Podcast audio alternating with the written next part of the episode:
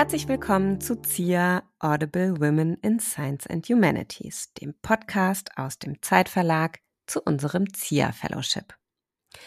Wir möchten Ihnen in dieser Folge wieder eine unserer Fellows vorstellen aus dem ZIA Fellow Programm und vor allen Dingen ihre Forschung in den Mittelpunkt rücken. Fünf Minuten ganz kompakte Einblicke. Was forscht ihr eigentlich gerade so? Mit dem Fellowship-Programm fördern wir zusammen mit unseren Partnern und Partnerinnen Wissenschaftlerinnen im Bereich Sichtbarkeit und Persönlichkeitsentwicklung. Und ich bin mir sicher, dass wir auch heute wieder mit einer tollen Gästin ein tolles Thema haben. Ich freue mich sehr, dass Franziska Kraus bei mir ist und sich die Zeit genommen hat. Franziska, schön, dass du da bist. Ja, hallo, vielen Dank. Franziska, unsere Hörerinnen wollen dich bestimmt erstmal kennenlernen. Magst du dich einmal vorstellen? Wo bist du gerade und was machst du eigentlich so? Ja, klar. Also ähm, ich mache meine Doktorarbeit naturwissenschaftlich, also mittlerweile umgangssprachlich sagt man eher den PhD eingeenglischt. Mhm. äh, in Heidelberg am Universitätsklinikum. Und zwar bin ich da in der Rheumatologie tätig. Und genau, aber jetzt mittlerweile schon eher Richtung Endphase, also ähm, schon ein bisschen länger dabei und hoffentlich dann bald auch erfolgreich fertig. Super, das klingt auf jeden Fall schon mal spannend. Mm, du bist ja eine unserer Fellows und wir wollen euch auch noch mal von der anderen Seite kennenlernen. Deshalb haben wir uns ein paar Warm-up-Fragen ausgesucht und haben gesagt, ihr müsst einfach aus dem Bauch raus spontan antworten. Alles klar. Ich nenne dir also zwei Begriffspaare und dann sagst du immer, was liegt dir näher, das erste oder das zweite? Okay. Ordnung oder Chaos? Chaos. Professorin oder Präsidentin? Präsidentin. Land oder Stadt? Stadt. Das ist spannend, finde ich auf jeden Fall. ähm, das Chaos in der Stadt äh, mit der Präsidentin. ja, ich glaube, ich glaube, ich bin schon ein, ein organisierter, ordnungsliebender Mensch, aber ich habe auch ein Talent dafür, äh, in fünf Minuten komplett wieder Chaos zu stiften, was ich vorher geordnet hatte. Deswegen. es ist vielleicht auch eine gute Grundvoraussetzung in der Wissenschaft, äh, dann nochmal so das kreative Chaos wiederherzustellen. ja, genau. Ähm, jetzt wollen wir aber deine Forschung natürlich heute hier in den Mittelpunkt stellen und da so ein bisschen mehr drüber erfahren. Erklär uns doch mal, was du forschst in drei Sätzen. Mhm. Ja, also gerne. Ich bin in der Rheumatologie tätig als Immunologin und unser Immunsystem ist normalerweise dazu da, um uns vor externen Gefahren zu beschützen, also zum Beispiel gegen Viren oder Bakterien zu kämpfen. Und im Fall von Autoimmunerkrankungen geht da aber was schief und das Immunsystem kämpft den eigenen Körper an verschiedenen Stellen. Da sind mehrere Organe dann auch betroffen. Und für die allermeisten Autoimmunerkrankungen wissen wir nicht, wo das herkommt. Das heißt, wir kennen die Ursache nicht und dementsprechend ist auch die Therapie eher symptomatisch. Also man kann diese Krankheiten nicht heilen, die Patienten und Patientinnen dementsprechend nicht heilen.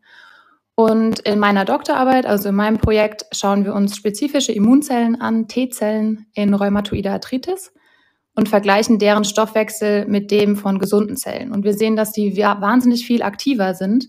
Und das macht sie in ihrer Immunantwort und ihrer Aggressivität gegen den eigenen Organismus auch aktiver. Und äh, wir versuchen eben zu schauen, was dem zugrunde liegt, um zum einen die Krankheit besser zu verstehen. Das ist ein ganz wichtiger Aspekt in der ähm, Autoimmunforschung und natürlich auch um zu schauen, wie man da einschreiten kann, um gegebenenfalls neue Therapieansätze dann auch entwickeln zu können.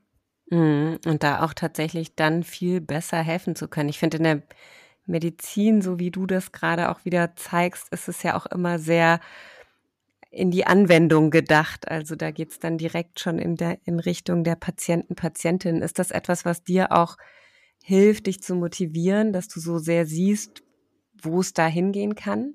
Ja, also das war auf jeden Fall, war mir sehr wichtig, dass es eine translationale Richtung hat oder zumindest teilweise in die Patienten- oder Anwendungsrichtung geht. Ähm, medizinisch Patienten ist es natürlich immer, aber man kann ja auch andere angewandte Forschungsbereiche haben. Hm. Genau, und deswegen habe ich mich ähm, relativ früh auch dafür entschieden, in die Richtung zu gehen und auch spezifisch nach Projekten für die Doktorarbeit gesucht, die eben diesen translationalen Aspekt haben weil es mir hilft zu sehen, was am Ende dabei rauskommt und direkt einen Nutzen dafür dann auch ausmachen zu können. Mhm. Und du hast gesagt, wir erforschen das. Das heißt, es ist auch Teamarbeit an der Stelle, oder? Ja, total. Also meiner Meinung nach sowieso in der Wissenschaft, äh, in der Forschung, da geht nichts alleine. Und je mehr wir in diese riesigen Experimente, die man mittlerweile machen kann, mit diesen wahnsinnig vielen Daten, je, je mehr wir da reinkommen, desto wichtiger finde ich, dass das viele Leute zusammenarbeiten, weil einer alleine, glaube ich, einfach nicht mehr in der Lage ist, das, diese, dieses ganze Netzwerk komplett zu verstehen. Und es ist wichtig, dass man immer mal jemand hat, der das von einer anderen Perspektive betrachtet und seinen eigenen Input dazu gibt. Und ich bin auch der Meinung, dass uns das einfach alle weiterbringt. Von daher bin ich immer ganz groß dabei, wenn es auch um Kooperationen geht, weil ich, ja, ich finde, wir profitieren alle davon und am Ende profitiert die Forschung davon und in meinem konkreten Fall profitieren eben die Patienten auch davon. Wenn du jetzt einer Fünfjährigen erklären solltest, warum sie Wissenschaftlerin werden soll, also wenn wir so insgesamt ins Wissenschaftssystem schauen, haben wir ja immer noch einen Überhang, zumindest bei den Professorenpositionen ähm, der Männer. Jetzt wollen wir mal äh, Mädchen bestärken, Wissenschaftlerin werden zu sein. Warum sollte sie das tun? Ja, also wenn ich da an mich zurückdenke, mit fünf fand ich immer Detektivgeschichten super spannend.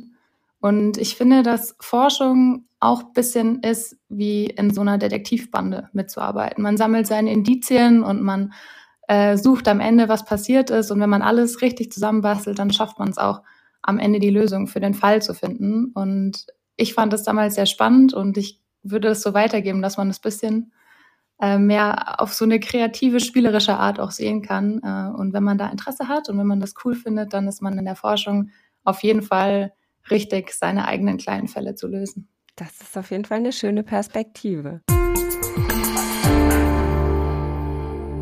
Wenn wir jetzt schon schauen, dass wir am Ende sind dieses Podcasts, die Frage, was ist für dich jetzt das Wichtigste? Ja, also für mich ist das Wichtigste jetzt die Doktorarbeit abzuschließen.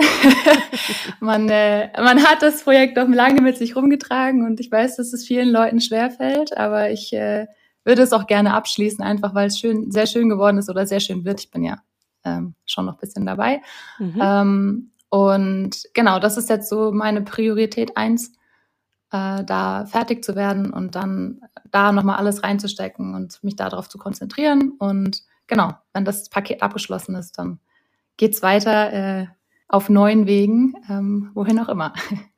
Das ist auch noch offen. Das heißt also, jeder, der mehr über deine Forschung wissen will, der dich vielleicht auch kontaktieren will, kennenlernen will, mehr wissen will, der sagt, äh, was kann ich da noch mehr mitnehmen? Leute aus ähnlichen Forschungsgebieten ähm, können sich jederzeit bei uns melden. Wir geben dann die Kontakte gerne weiter, können da Kontakt aufbauen und dann kannst du sicherlich noch mehr über deine Forschung erzählen. Ja, genau, sehr gerne.